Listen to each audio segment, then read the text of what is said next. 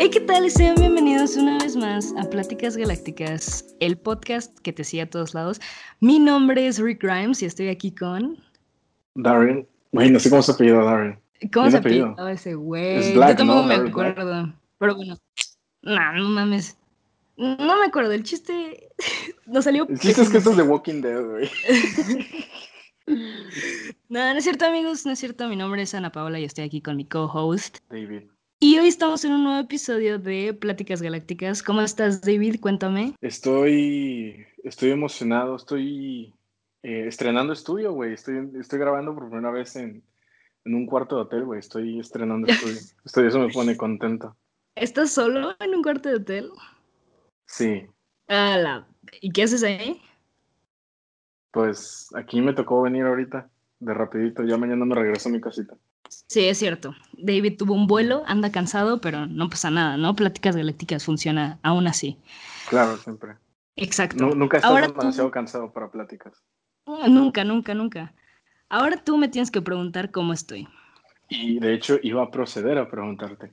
Entonces, Api, cuéntame, ¿cómo estás tú el día de hoy? ¿Cómo estás? Bueno, hoy, eh, la verdad, gracias por preguntar, pero no sé cómo contestar a tu pregunta. Me emociona mucho el podcast, pero en sí hoy ha sido un día, pues bastante, bastante emocional, yo diría, y pues qué, qué mejor manera de pues expresar todo lo que pasa y lo que está pasando en nuestro país y el día de hoy que haciendo un podcast. Entonces, pues, a los que no sepan, hoy es 8, 8 de marzo, Internacional Día de la Mujer. Este, no se felicita, se conmemora, recuérdenlo. Y por eso traje yo, porque David no hizo nada, nada, es cierto, traje a una amiga mía, muy, muy, muy compita mía, que pues habla mucho de este tema. Cabe mencionar que es mi roomie, vamos a la misma uni, y pues se llama Ferrevilla. Ferrevilla, por favor, danos señales de vida. Hola, hola. Este, ¿Cómo estás? Bueno, sí. Em, estoy, amanecí muy en un estado muy neutro, muy neutral, porque la verdad es que mi primer experiencia con el 8M había sido en Puebla. Entonces como que tenía sentimientos encontrados de no estar por allá para repetir como la experiencia, pero pues al final del día se vivió otra situación y pues cada, cada 8 de marzo es único, creo yo. Exacto. Eh, fuera de eso, fuera de eso, ¿estás nerviosa por estar aquí en el podcast o cómo, cómo te encuentras? Ah, la verdad es que sí. Este, soy, me parece que soy más de escribir, pero pues espero que me vaya bien platicando un poquito por acá. Exacto. es, es, la primera vez para todos, todos se ponen bien nerviosos. Me acuerdo que una vez David en el primer podcast dijo, güey, odié las primeras palabras que dije, de que sintió el cringe así por su cuerpo. Pero... Sí, es cierto. Sí, güey, muy real. Pero bueno, pues el tema de hoy ya, ya lo platicamos, ¿no? Vamos a hablar un poco de cómo estuvo este día. Y, y qué mejor manera de empezarlo hablando acerca de, pues, lo que hicimos hoy y lo que vamos a hacer mañana, mañana es paro nacional para la gente que sea de otros países o que no sepa qué pedo, pues mañana es paro nacional, un día sin mujeres. Pero hoy, güey, yo he sentido, no sé, ustedes, David o Fer, que quiera decir lo que sea, yo he sentido muchas ganas de llorar hoy, güey. O sea, he estado muy sensible y muy emocional. ¿Ustedes? Pues la verdad es que sí, o sea, entiendo, entiendo el sentimiento, es, es una fecha muy sensible, es un día muy sensible, muy emocional, porque en realidad el ser mujer lo vives todos los días. Tú, yo y todas las mujeres que nos estén escuchando o que estén por ahí existiendo. Es un estilo de vida con el que tienes que sobrevivir cada día que pasa. Y es, y es tanto un placer como una carga, ¿no? Claro. Por todo lo que implica pero justo hoy es como recordar todo, es como un momento de reflexión para todas nosotras y también para los hombres espero que sea un momento de reflexión, ¿no? Entonces sí entiendo, entiendo que sea un momento muy sentimental, muy sensible, en lo personal igual estaba muy sensible, entonces, pues sí. Tú, David, ¿cómo viviste? Bueno, sé que viajaste hoy, quizá no tuviste mucho tiempo para, pues, no sé, estar como al tanto de las redes y todo este pedo, pero pues, ¿cómo te sientes tú? Eh, pues como lo mencionas, yo no estuve tan al pendiente de las redes sociales el día de hoy, pero entiendo la, la importancia del día, entiendo que es un momento pues, de reflexión, diría yo. O sea, que todos los que estamos involucrados en esta sociedad nos pongamos a pensar en las cosas que hay que cambiar dentro de nosotros mismos para después cambiar como sociedad. Sí. Así lo veo yo. Introspección.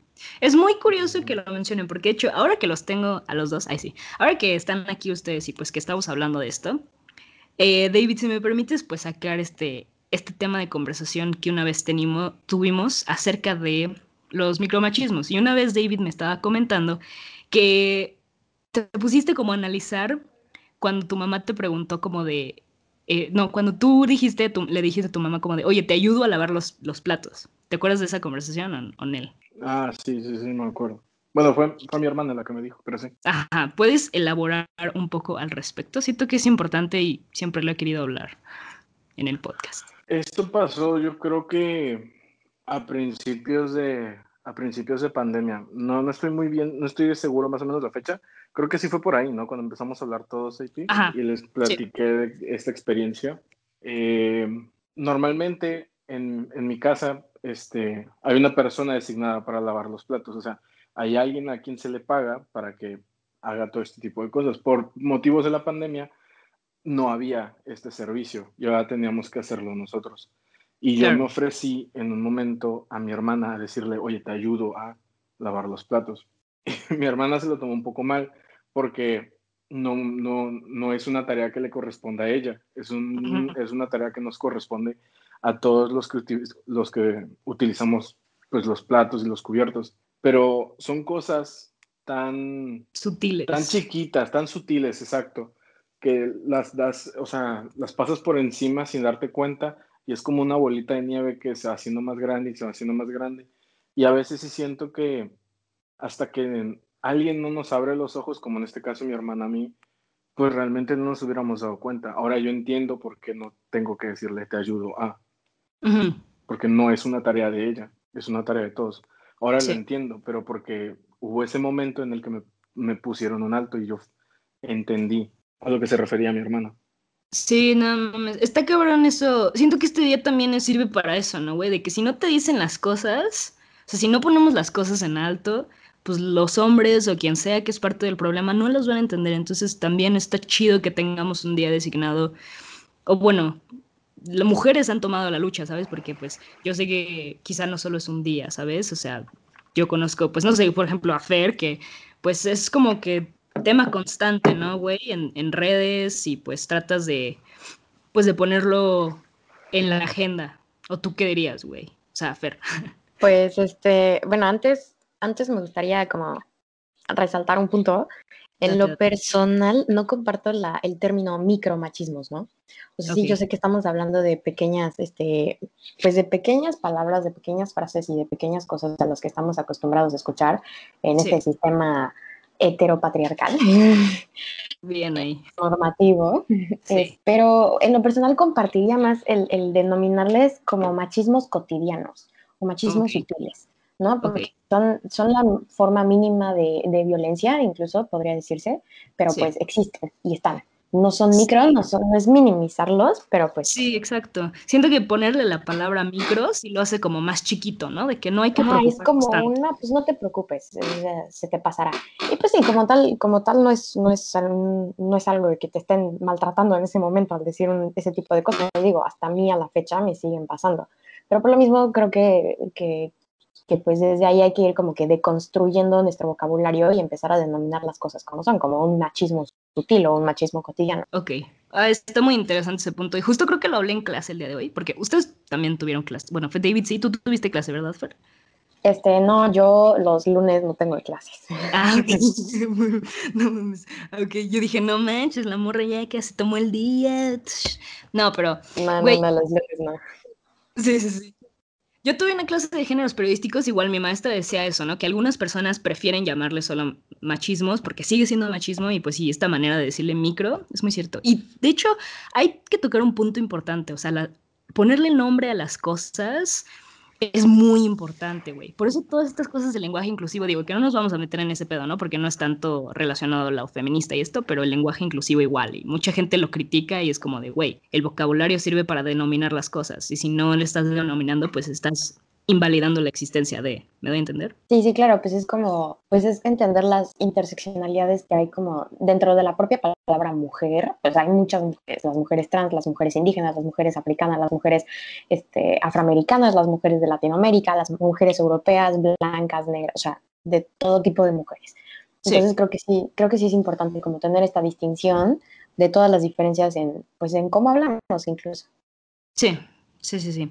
Y volviendo al, a, a, lo que contaba este, el David. Yo cuando me lo dijo, güey, yo dije como, nunca lo había pensado, ¿sabes? Y cuando David me dijo esto, porque esta conversación la tuvimos ya, ya hace un rato, ¿no, güey? Hace, hace unos buenos... Ya, ya bastante, ya llovió. Sí, ya llovió. Y, güey, yo me quedé así de, sí, güey, no manches, o sea, ¿cuántas cosas existirán así que nosotros ya pensamos que son estos roles y estas cosas que las mujeres tienen que hacer específicamente, que, que ya como que se las dejamos a ellas o nos las dejamos a nosotras, ¿no? ¿Qué otros ejemplos eh, encuentran ustedes de estas, de estas eh, machismos cotidianos que la gente quizá no pueda notar? Pues tal vez cuando, cuando eres chiquito, cuando eres un niño chiquito o quien sea, cuando le preguntan a cualquier persona, pero bueno, a mí en lo personal me pasaba mucho de chiquita, que llegaban y te preguntaban, ¿en qué trabaja tu mamá? ¿En qué trabaja tu papá? ¿No? Como esta típica pregunta cuando estás conociendo a alguien. Y tú dices, no, pues trabajar en tal lugar y mi mamá en la casa, ¿no? Ah, sí, sí, sí. O sea, trabajan en casa, sí, pero trabajan. Es un trabajo y si no, ¿quién? O sea, y aparte del tomar, dar por sentado que una mujer está en casa, ¿no? No mames. Aparte, el trabajo que hacen las mujeres en la casa es durísimo, güey. Es durísimo, güey. O sea, limpiar un. O sea, güey, barrer, güey. Yo no sé trapear, güey. O sea, neta, me sale de la verga, güey. Neta, soy malísima, güey. Lavando los platos me va a pasar. ¿eh? Ya, güey, pues tú sabes, güey. Mi cuarto era un desmadre. Pero. No, entonces... y es que a eso agrégale todas esas mujeres que además, además de trabajo en casa, tienen que hacer el doble de horas trabajando, que también trabajan en una oficina o trabajan en un, en, afuera de casa y también tienen que hacerse cargo de hijos. Entonces, estamos hablando de muchísimo trabajo y de muchísima carga y de hecho eso me lleva a mencionar algo del complejo como de la supermujer. Eres una supermujer y puedes trabajar en una oficina, puedes trabajar en casa y puedes con todo y nada te va a quebrantar. No, es muchísima carga, es muchísima muchísima expectativa social sobre, o sea, nos ponen mucha, mucha expectativa. Porque, güey, tienes que estar flaca, güey, ¿no? Tienes que estar chida. Tienes que verte guapa, güey. Tienes que tener, ser exitosa, güey. Tienes que tener tus hijos también, porque tienes que ser mamá, ¿no? A huevo. O sea, todas estas mini expectativas que la sociedad tiene sobre nosotras es muchísima carga, güey. O sea, neta, entiendo por qué las mujeres este, viven en una constante pues, presión, güey. O sea, me imagino que todo este trabajos son presiones muy grandes, güey, para... Digo, yo no tengo hijos, yo no mantengo una casa, pero veo a mi mamá que lo hace y seguramente ustedes también ven a su mamá y yo me pregunto cómo chingados le hace mi mamá para mantener a sus dos hijos como mamá soltera, cocinar, llevarlos a la escuela, güey, es una responsabilidad enorme y esperamos mucho de ellas, güey. No, sí, la verdad es que sí, e incluso desde el calladita te ves más bonita o el cuando una mujer expresa alguna emoción, el de que, ay, es que está loca, si tú lloras, no es que es súper llorona o te enojas, estás loca. Entonces estamos hablando de que queremos a las mujeres bonitas, delgadas, este, siempre sonrientes, felices, sumisas. Entonces está, imposible. Está imposible, güey. Pero qué, qué pedo, o sea, ¿cómo, ¿cómo es que, o sea, te pregunto a ti, Fer, ¿cómo es que podemos, este, cambiar esos, o sea, ese proceso de, de construcción, cómo lo has vivido tú, güey? ¿O cómo lo, lo expresarías? Mira, no, no puedo hablar como cómo podemos cambiar, porque pues como tal no puedo hablar por las demás personas en su proceso. Cada quien tiene su tiempo, cada quien tiene su, su momento de. En lo personal podría, podría decirte que desde, desde chiquita, este, pues como que siempre intento, como que cuestioné muchas cosas, ¿no? O sea, a mí me encantaban los Power Rangers y yo quería mi Power Ranger negro. es una experiencia de chiquita. Y este, yo quería mi Power Ranger negro, quería mi Power Ranger negro y, y, pues era la niña rara, ¿no? Pues, ¿por qué no quieres a tu Barbie o una muñeca a jugar a la cocinita? Que también me gustaban esas cosas, ¿no? Pero pues, era la rara que también quería el Power Ranger negro.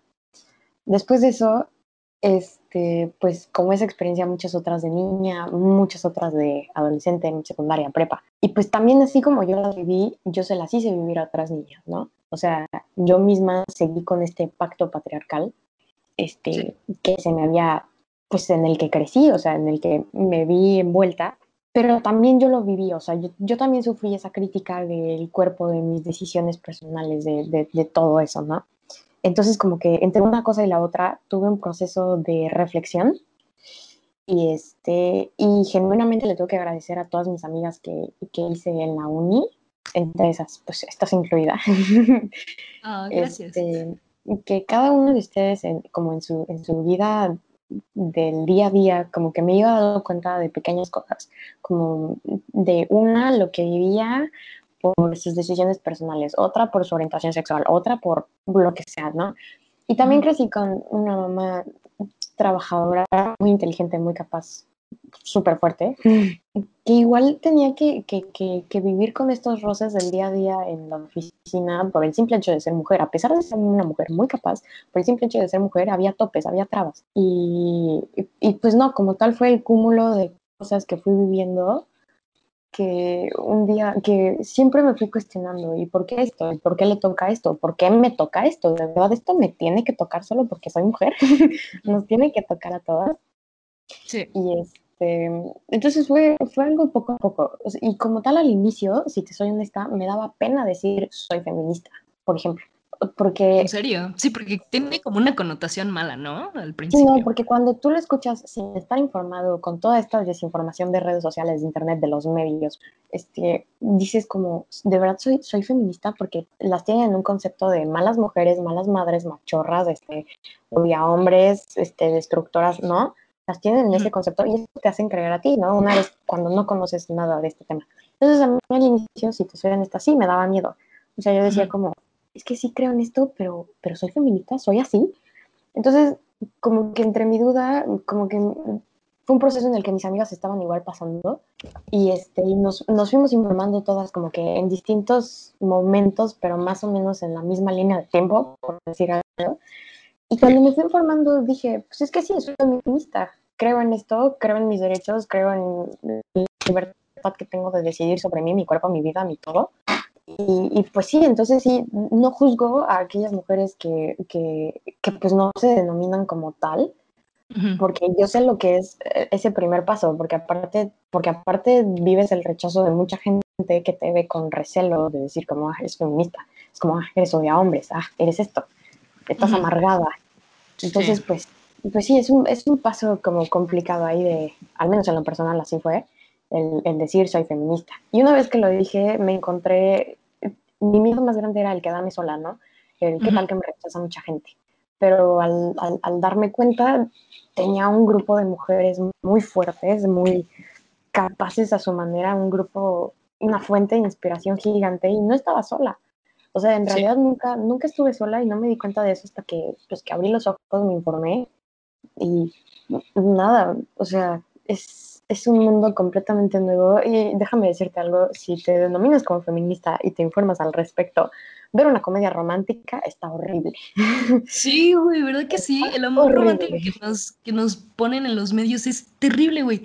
Deja tú una comedia romántica, güey. Las pinches princesas, güey. Rapunzel, güey. O sea, ¿Qué pedo que la morra... La bella durmiente. ¿Qué pedo, güey? Rapunzel se pudo haber escapado de la torre en cualquier momento, pero no, la película es que tiene que llegar un güey a rescatarla. Pero no solo un güey, no, un güey que está roto. Ay, pobrecito, ¿sabes? O sea, y es como esta idea de que tienes que arreglar al hombre. Y siento que es muy, muy, muy da niña, da niña esa idea. Bueno, perdón, creo que no lo dije bien, dañina, no sé cómo se dice, pero es muy. Sí, es muy dañina esa idea de que tienes que arreglar a alguien, ¿sabes? Y como que se nos pone ese papel a la mujer de que con mi amor lo voy a curar y con mi amor lo voy a reparar. Un centro de rehabilitación, ¿no? Sí, güey, ¿y qué pedo? O sea, todas las presiones de ser mujer, ¿no? Más eso es como, güey, qué pedo, o sea, se nos espera demasiado y se nos impone demasiada ideología por los medios desde chiquitas, que, güey, está cabrón. Y sí. tienes mucha razón. Pero ver una película así sí es, es, es duro, güey, es duro. No, te cambia, te cambia la perspectiva de todo. Ves la historia hecha, escrita y vivida por hombres nada más, presidentes, reyes, expansionistas con ganas de dominar el mundo. Sí. Sí, sí, sí. Te cambia completamente la perspectiva, pero pues no, no estás sola. Te das cuenta de eso una vez que, que, que llegas ahí. Claro, sí, una vez que ya como que te, te construyes y empiezas a encontrar una comunidad también es muy importante, ¿no? Sí, claro. O sea, es un proceso que no termina. O sea, como tal, siempre, pues siempre estás aprendiendo. Te das cuenta que, pues al fin y al cabo, soy mexicana en un México patriarcal y machista. O sea, sigo teniendo mis, como, mis detalles, ¿no? Pero el saber que hay unas niñas con esta, este, pues, fidelidad al movimiento, a la teoría, al, todo esto, pues sí, es, es, una fuente muy grande de apoyo. Claro. Y bueno, totalmente, es muy cierto todo, todo lo que lo que hemos estado platicando de la presión que se le pone a las mujeres y todo esto. De, igual manera siento que, bueno, en, en sí el, el, mito del amor romántico, que eso estábamos hablando ahora, lo hablamos mucho en, en varios podcasts, todo, toda esta idea de que el amor es todo lo que necesitas.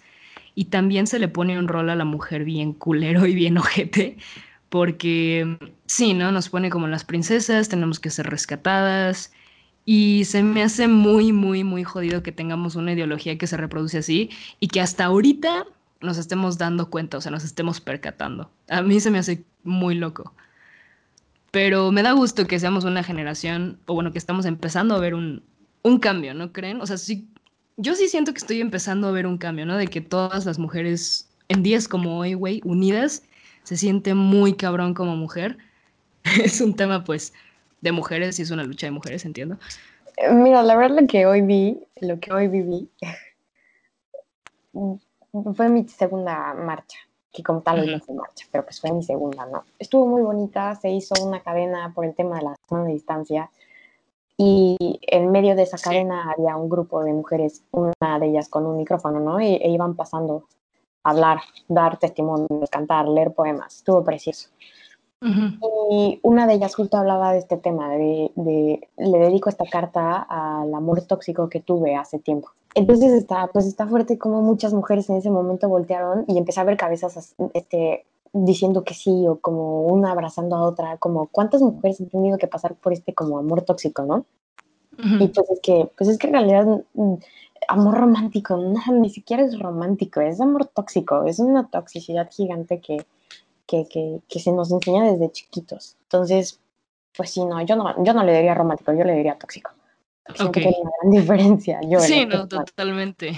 Sí, totalmente. Y de igual manera se le pone mucha glorificación al hombre, en cierta manera, ¿no? Es el proveedor, es el alfa, es el, el que manda, ¿no? Y también este amor tóxico glorifica mucho esa idea, güey, la idea patriarcal. Y, sí, claro, o, estas frases de no soy nada si tú te vas, ¿cómo no eres nada? Eres una mujer que ha tenido toda una vida antes, eres una mujer que ha tenido toda una vida después. Muy cierto, eso me lo dijiste una vez y agradezco mucho el consejo. De hecho, hay veces, güey, que en este podcast te, he hecho shout out, o sea, shout out anónimo, pero he dicho tus consejos. Y de hecho, me acuerdo una vez que este, yo hice un, un, un collage y pues Fer me, me mandó un mensaje este, acá como que estábamos hablando acá deep, y me mandaste un mensaje acerca de este proceso de deconstrucción, ¿te acuerdas? Sí, sí me acuerdo. No recuerdo exactamente lo que decía, pero me, me puedo imaginar la idea. ¿Quieres que te lo diga? Ay, sí. A ver, a ver, Dice, te, te permitiste deconstruirte, pero la realidad es que sigues siendo hija de estas personas y sigues viviendo en una sociedad que a veces te cuesta entender. Eh, es muy cierto. Yo estaba pasando por un, por un tema, ¿no? Porque siento que igual este tema del feminismo y todo esto aplica mucho en, en mi vida, porque bueno, a los que no sepan, y pues supongo que ya es tema, pero pues yo soy una mujer pues homosexual, ¿no? Y he vivido, he vivido acoso siendo mujer en México y el acoso viene de cajón, lo he dicho varias veces, pero ser, ser una mujer homosexual es, está cabrón, güey, o sea, está difícil. Eh, el acoso que he vivido en la calle de que simplemente ir agarrada de la mano con mi morra o lo que sea, pues los hombres sienten las ganas de gritarte cosas. Ni siquiera escuchas lo que te gritan, pero la manera en la que te lo, te lo gritan, güey, sabes de a qué, se refiere, ¿no? Y, güey, pues justamente fui, estuve en un evento hace poco, este, con una morra y le contaba a Fer, ¿no? Porque me, me sacó, me puso muy triste esta idea de que, pues, este, yo estaba aquí, de que con mi morra, y pues, los, muchos hombres no respetaban, ¿no? Nos veían como este show, como un acto... Eh, de fetiche, no sé, y se siente muy, muy feo, pues ser víctima de eso. Aparte es doble abuso, ¿no? Porque no solo me están oprimiendo a mí, están oprimiendo a mi morra. Entonces es como súper ojete. Y si te acuerdas, ¿no, Fer, que te conté de eso? Sí, sí, sí, me contaste. Pues es que es un, es un tema súper sexualizado por, muchos, por muchas razones es justo lo que decía hace rato, ¿no? Por eso, bueno, de hecho al hablar de feminismo, hablamos de muchos feminismos, porque por lo que te comentaba, somos muchas mujeres con muchísimos intereses, con muchísimas características distintas. Y este, uno de esos es el feminismo lésbico o homosexual, como prefieras denominarle pues es como, eh, le vas agregando, es como una escalerita, vas subiendo un escalón, bueno, vas bajando más que nada, porque te están oprimiendo, entonces vas bajando. entonces no solo eres mujer, eres mujer homosexual, eres mujer homosexual mexicana, eres mujer homosexual mexicana latinoamericana, ¿sabes? O sea, que no cuentes con los mismos privilegios de otras mujeres, por ejemplo, o de otras personas, y no tienes el privilegio para empezar de ser una mujer heterosexual, ¿no? Entonces desde ahí tenemos como otra perspectiva. Entonces hablamos de otros tipos de feminismos de los que necesitamos empezar a hablar y necesitamos empezar a visualizar hoy en día, ¿no? Porque sí, hablamos del respeto a las mujeres, pero ¿qué pasa con el respeto a las mujeres que deciden estar con otras mujeres? Porque pues a ellas se les ve, como tú comentas, como si fuera el circo de los hombres, o al menos de ese tipo de hombres, porque pues conozco algunos, no todos, pero muchos hombres están igual en su proceso de deconstrucción y pues espero que por ahí vayamos todos. Sí, sí, sí. Y, de igual, o sea, está, está bastante cañón que, o sea, el feminismo es como un término eh, umbrella, o sea, un término paraguas, ¿no? Ajá, sí, claro. Que tiene muchos, muchos chiquitos que atacan diferentes cosas. ¿Estoy en lo correcto? Es gigantesco, es enorme, te lo juro, yo no tenía ni idea. Sí. Este, y muchísima gente no tiene ni idea, pero ahorita estoy haciendo mi servicio, porque pues, espero ya casi graduarme, pero una de mis horas de servicio es en un seminario feminista con una profesora de la universidad. Y este y justo estamos trabajando como en dividirnos los tipos de feminismos y los feminismos por región. Ahí me tocó América Latina. Y por ejemplo, yo hablaba de un feminismo que busca descolonizar el propio feminismo, porque pues justamente América Latina vivió su época colonial y al vivir la independencia, en el, surgimiento de los estados-nación, vemos que se sigue manteniendo esta tradición este, patriarcal que se, que se apropiaron de muchas ideas y prácticas de la colonia. Entonces este feminismo en América Latina busca eso, es un feminismo descolonizador. ¿no? Y por ejemplo, otra compañera tocaba el, el, tema del feminismo en Medio Oriente, que es completamente distinto al que No, me imagino, güey. Medio Oriente es otro mundo. Sí, ¿no? Entonces, y, mm, es completamente distinto, pero también es, eh, es tan amplio que... Y otra compañera hablaba del feminismo en Asia, que también toca otros temas, toca... Entonces, sí, estamos hablando de feminismos y aparte feminismos por regiones. Entonces es gigantesco, es enorme. Sí. Sí, me imagino. Aparte es una... Pero tú crees, son luchas diferentes. Me, imagino que tienen que tener una característica pues en común, ¿no? ¿Cuál, pues la característica, la clave, la base de todo es equidad de los géneros. Así. Ok. Equidad política, laboral, social, religiosa, como lo quieran denominar, pero es equidad de los géneros.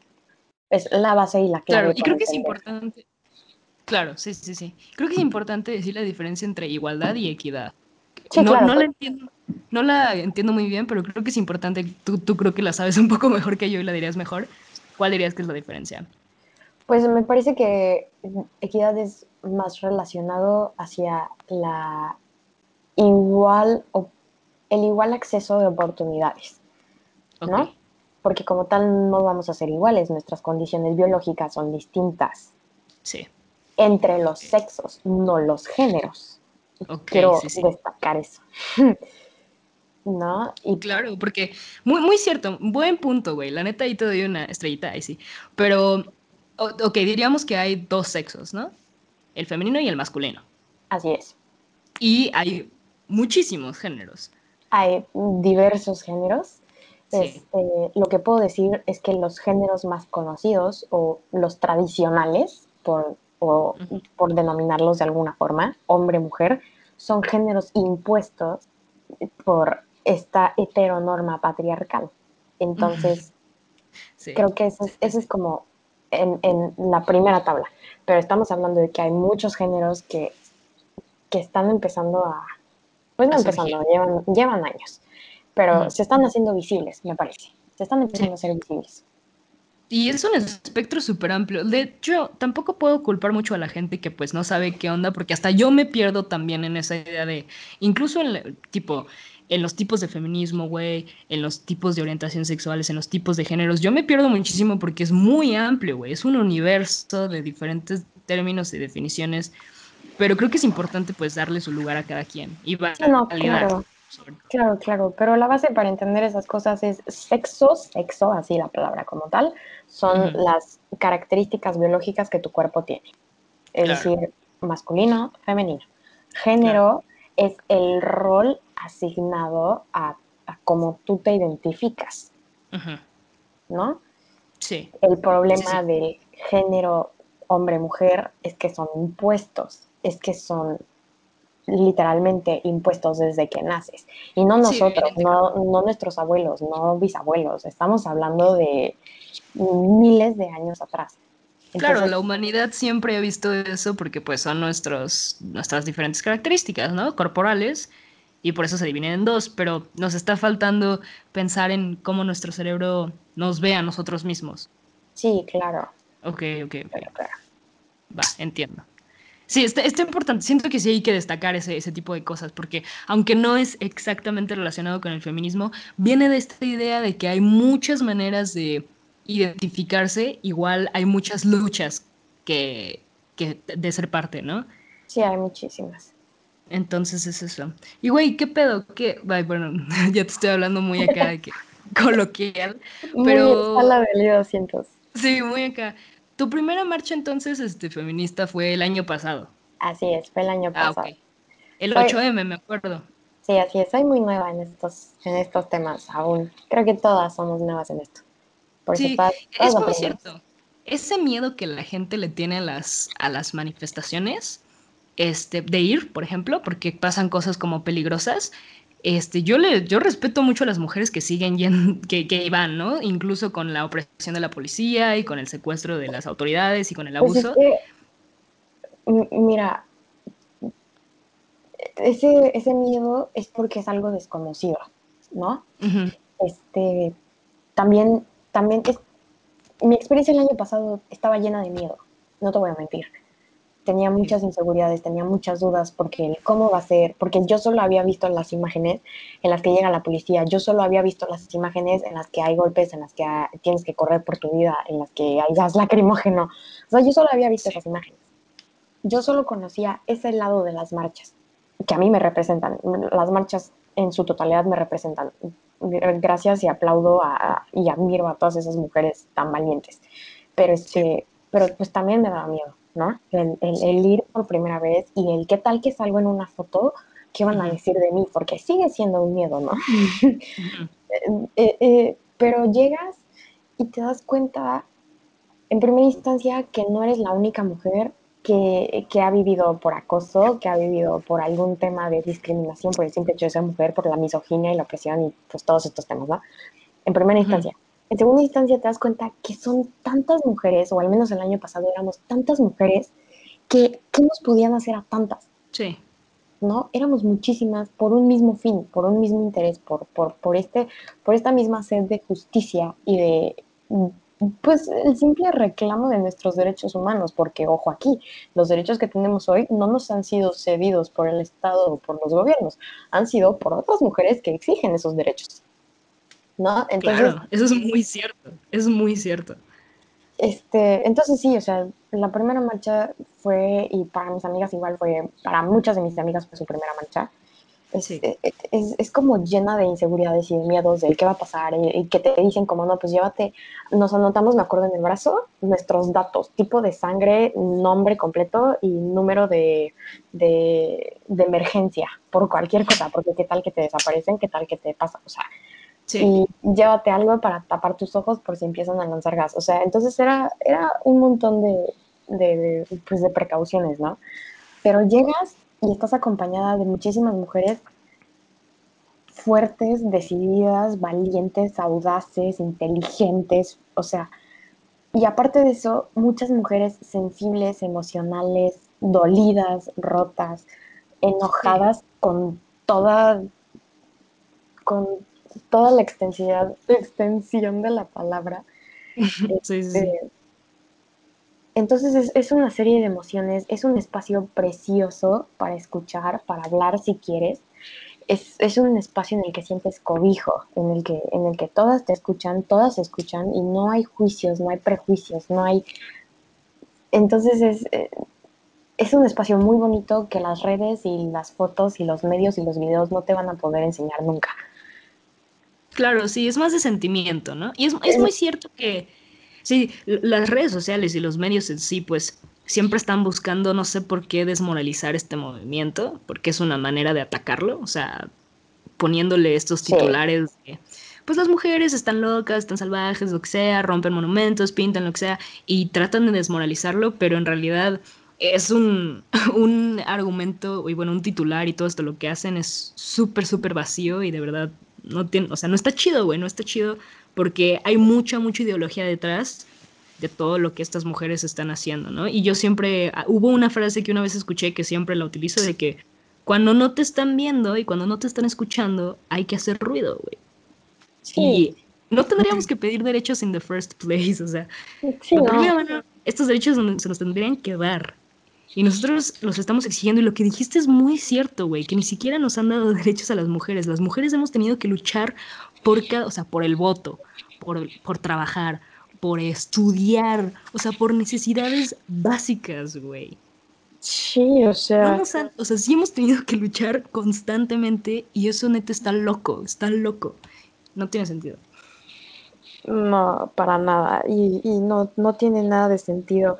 ¿Por qué siguen hablando de eso? ya me chocaron con sus cosas. O el ay chole. sí. Este, pues está cansado de vivirlo todos los días. Claro. Sí. Pero sí, sí, hay muchas imágenes, ¿no? Que dicen eso. Estás cansado de escucharlo, yo estoy cansado de vivirlo. Y es muy cierto, güey. Salir de mi casa da miedo. Ponerme unos shorts da miedo. Ponerme una playera pegada da miedo. Sí. Y, o sea, los hombres no lo viven. Y entiendo, somos diferentes. Pero, güey, eh, tu privilegio no te debe de negar tu, no te debe de anular tu empatía. Es muy importante. Muy cierto, muy, muy cierto. Y en todos los temas. En todos los temas, sea privilegio socioeconómico, sea privilegio de ser hombre, sea privilegio de ser heterosexual, que lo tengas, güey, que no te nuble que otras personas no lo tienen, porque un privilegio, y creo que esto me lo dijo David una vez, y David, David una vez creo que me dijo que un privilegio es algo que los demás no tienen. Entonces siempre hay que evaluar eso, de que yo lo tengo, otras personas no, este, tengo que ser empático y saber, ¿no? Dónde está mi, mi lucha y mi lugar. Sí, claro, siempre. Sí. Y es lo mismo, ¿no? De que ahorita que estamos platicando las marchas, este, yo no he ido a una marcha como tal, fui como una convocatoria, algo así, este, donde pues caceroleada, creo que así se le ubica el término. A la de los carteles, ¿no? A la de los carteles. Y bueno, lo que los medios tampoco te enseñan es esta energía que te dan otras morras porque también han sufrido lo mismo que tú, también han pasado por situaciones iguales o muy similares. Y entonces ese, esa protección que te da saber que a la otra persona también le pasó, güey, es como protección doble, güey, porque yo sé que a ti te pasó, tú sabes que a mí me pasó y nos vamos a cuidar entre tú y yo, ¿sabes? Eso me parece de verdad precioso y es un símbolo de unidad que marca mucho este día, hoy y mañana, y se me hace increíble, la verdad.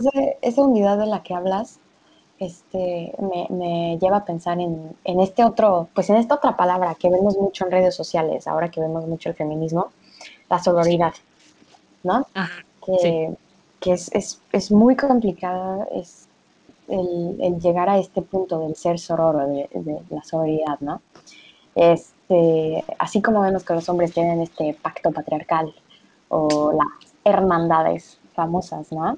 Este, la sororidad lo que busca es que entre mujeres nos apoyemos y nos cuidemos. Eso implica el, no criticar cuerpos, decisiones, estilos de vida, identidad, orientación, lo que sea, ¿no? Y el cuidarnos entre nosotras y ser empáticas entre nosotras. Entonces, esa unidad de la que hablas me parece muy importante dentro y fuera de las marchas, en nuestro día a día. Yo sé que es muy complicado porque pues desde niñas se nos enseña que la peor enemiga de una mujer es otra mujer, ¿no? Hemos escuchado mucho esta frase.